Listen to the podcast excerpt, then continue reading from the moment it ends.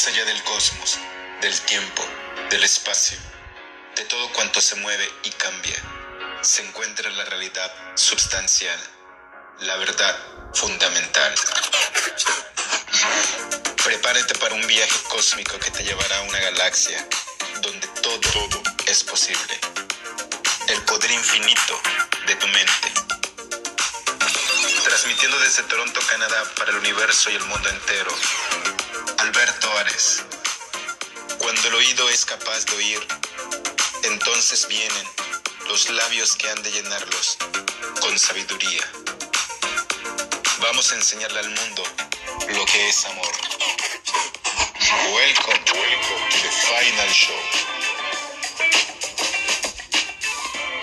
Hola, ¿qué tal chicos? Muy buen día. Los saluda su amigo Alberto Ares.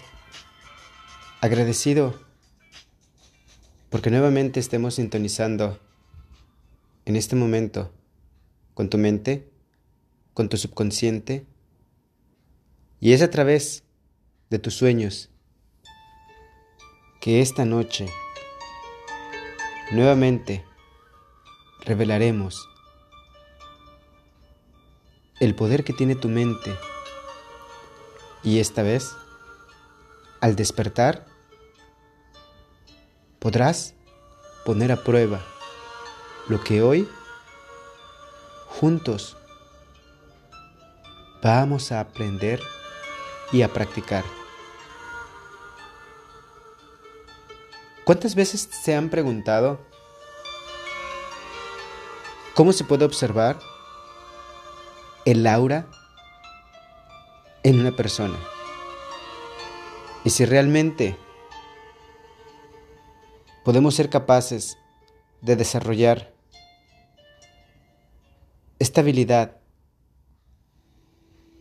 de poder percibir y ver el aura en las demás personas.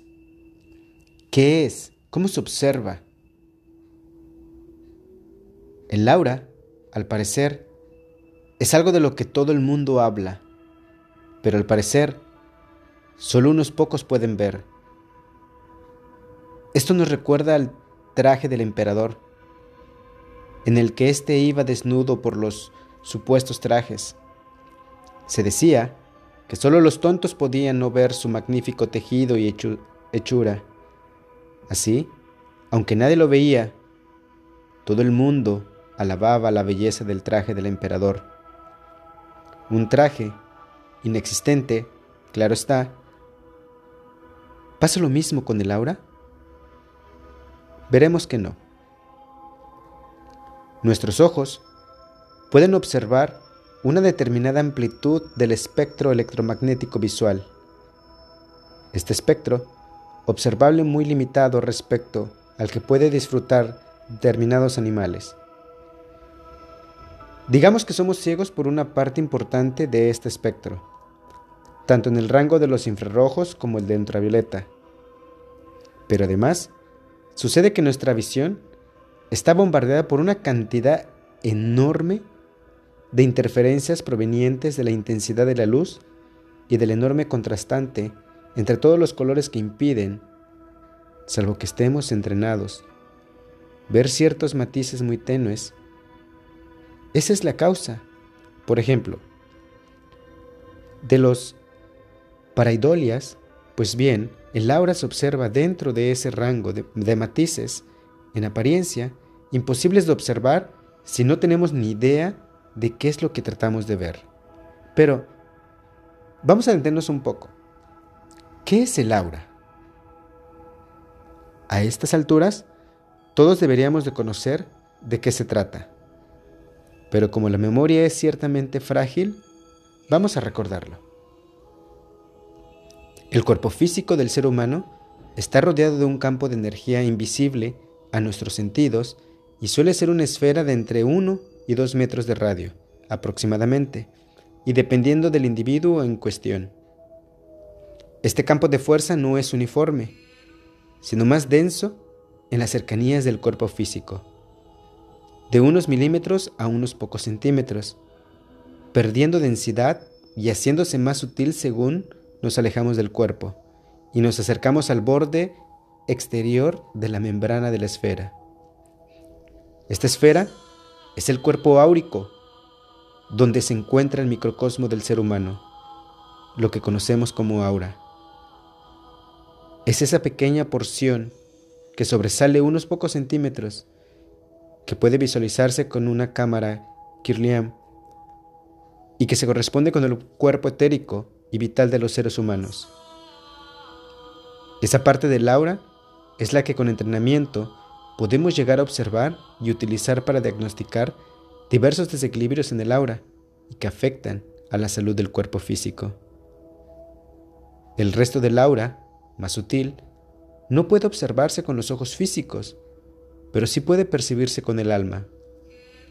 Manteniendo los ojos cerrados, por aquellas personas muy experimentadas y debidamente entrenadas, nos referimos de mayor a menor densidad a los cuerpos de deseos, astral en el argot oriental, el mental y el espiritual. La visión de estas partes del cuerpo aural es extremadamente dificultosa para la mayoría de los seres humanos. Solo los grandes místicos, entre los cuales se encuentran los adeptos rosacruces, pueden observar la totalidad de la esfera oral. Bien, a la hora de adentrarnos en la visualización del aura de los cuerpos etérico y vital, debemos de conocer más o menos qué es lo que vamos a poder observar para que no nos pase desapercibido. El aura se manifiesta como un tenue reflejo de leves tonalidades y en ocasiones como breves chispoteos de carácter eléctrico.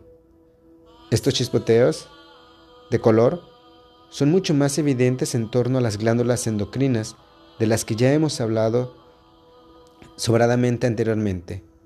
Si el giro del vórtice sigue las manecillas del reloj, es suave, no precipitante y de tonos pastel. La salud de ese vértice es correcto. Si por el contrario, los torbellinos tienen a cambiar de giro en sentido contrario a las agujas del reloj, y su movimiento es crepitante y pierde los tonos pasteles para convertirse en colores de cierta intensidad, nos encontraremos con un problema de desequilibrio a nivel áurico que afecta a la glándula y que afecta y que hace enfermar a una parte del cuerpo físico.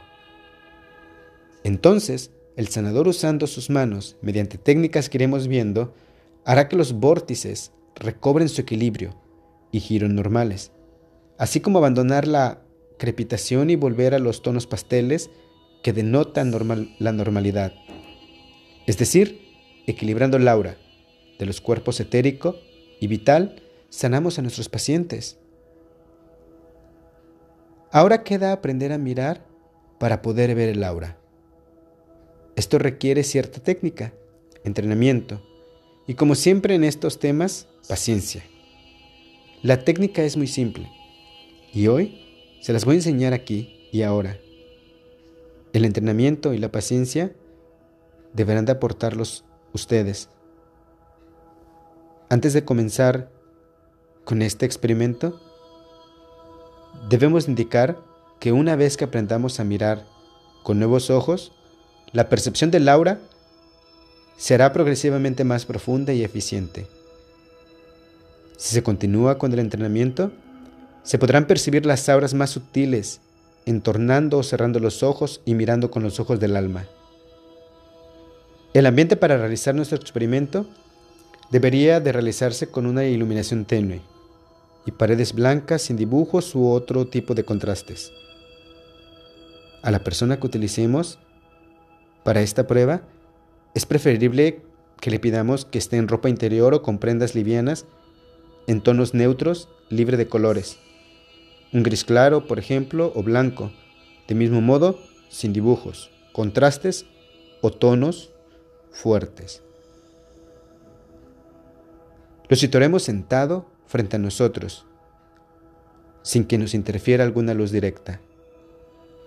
Nosotros, igualmente sentados y manteniendo la máxima relajación posible, entornaremos levemente los ojos y dirigiremos nuestra mirada enfocada de forma puntual usando como referencia la punta de nuestra nariz.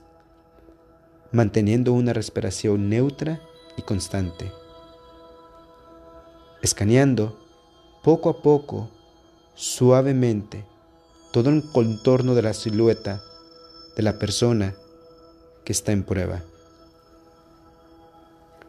Permaneceremos atentos a cualquier percepción que se nos pudiera escapar.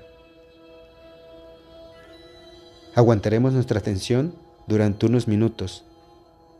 Descansamos y continuamos con unos minutos más. Así hasta llegar a la media hora como mínimo. No os podéis asegurar que la primera sesión seamos capaces de, de aprender a mirar el aura. El aura está ahí, esperando poder ser observada.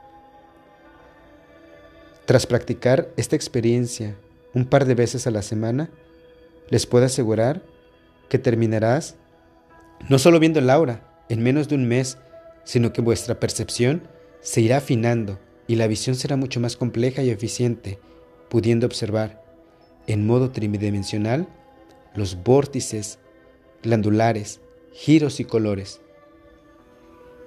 Recordad que mientras mayor sea la crepitación del vórtice del chakra, si así lo deseas denominar, mientras más brusco sea su camino de tonalidad y mientras más desentone respecto del resto del aura, tanto en destrogiro como en velocidad, más grave será el problema y por lo tanto también la enfermedad asociada.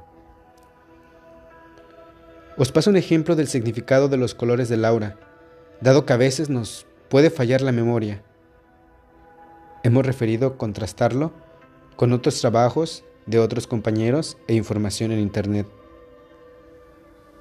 El rojo detona una naturaleza fuerte y dominante, el tipo que solemos llamar personalidad magnética, que se reconoce en pioneros y en dirigentes de empresas audaces color naranja. Nos habla de una personalidad vital, enérgica y activa. Esas personas con frecuencia dominan a otras con solo la fuerza de su vitalidad. Amarillo. Personas brillantes y optimistas. Rodea a personas que son inteligentes y capaces, especialmente en asuntos de negocios. Son animosas y a la vez precavidas verde, crecimiento, individualismo, energía y previsión. Es el color del ego. Azul, de naturaleza artística y armoniosa, así como comprensión espiritual. Violeta e índigo. Es el color más espiritual, ya que contiene la espiritualidad del azul sumada a los elementos de vitalidad y poder del rojo. Blanco, completa armonía y pureza. Color oro, protección y purificación. Color guía lleno de conocimiento. Rosa, refinado y modesto, se manifiesta con frecuencia en sujetos que gustan de la vida tranquila, en un ambiente bello y artístico. Color negro. Hablando con exactitud, no se trata de un color, sino de la ausencia de éste, odio, discordia y de malos pensamientos. Gris, fríos y duros hacia el mundo exterior, son muy convencionales y carecen por completo de imaginación. Esto es un pequeño ejemplo para que vayan practicando con la percepción del aura. Conforme vayamos introduciéndonos en el arte de la sanación y curación energética, iremos profundizando tanto en los colores que denotan enfermedad como en aquellos otros. Tras un natural equilibrio, pase magnético, inducen a la salud y la armonía. Esto es The Final Show, una producción de Ares Corporation. Que tengas un maravilloso día, a menos de que tengas otros planes. Vamos a enseñar al mundo lo que es amor. son mis mejores deseos siempre de paz profunda.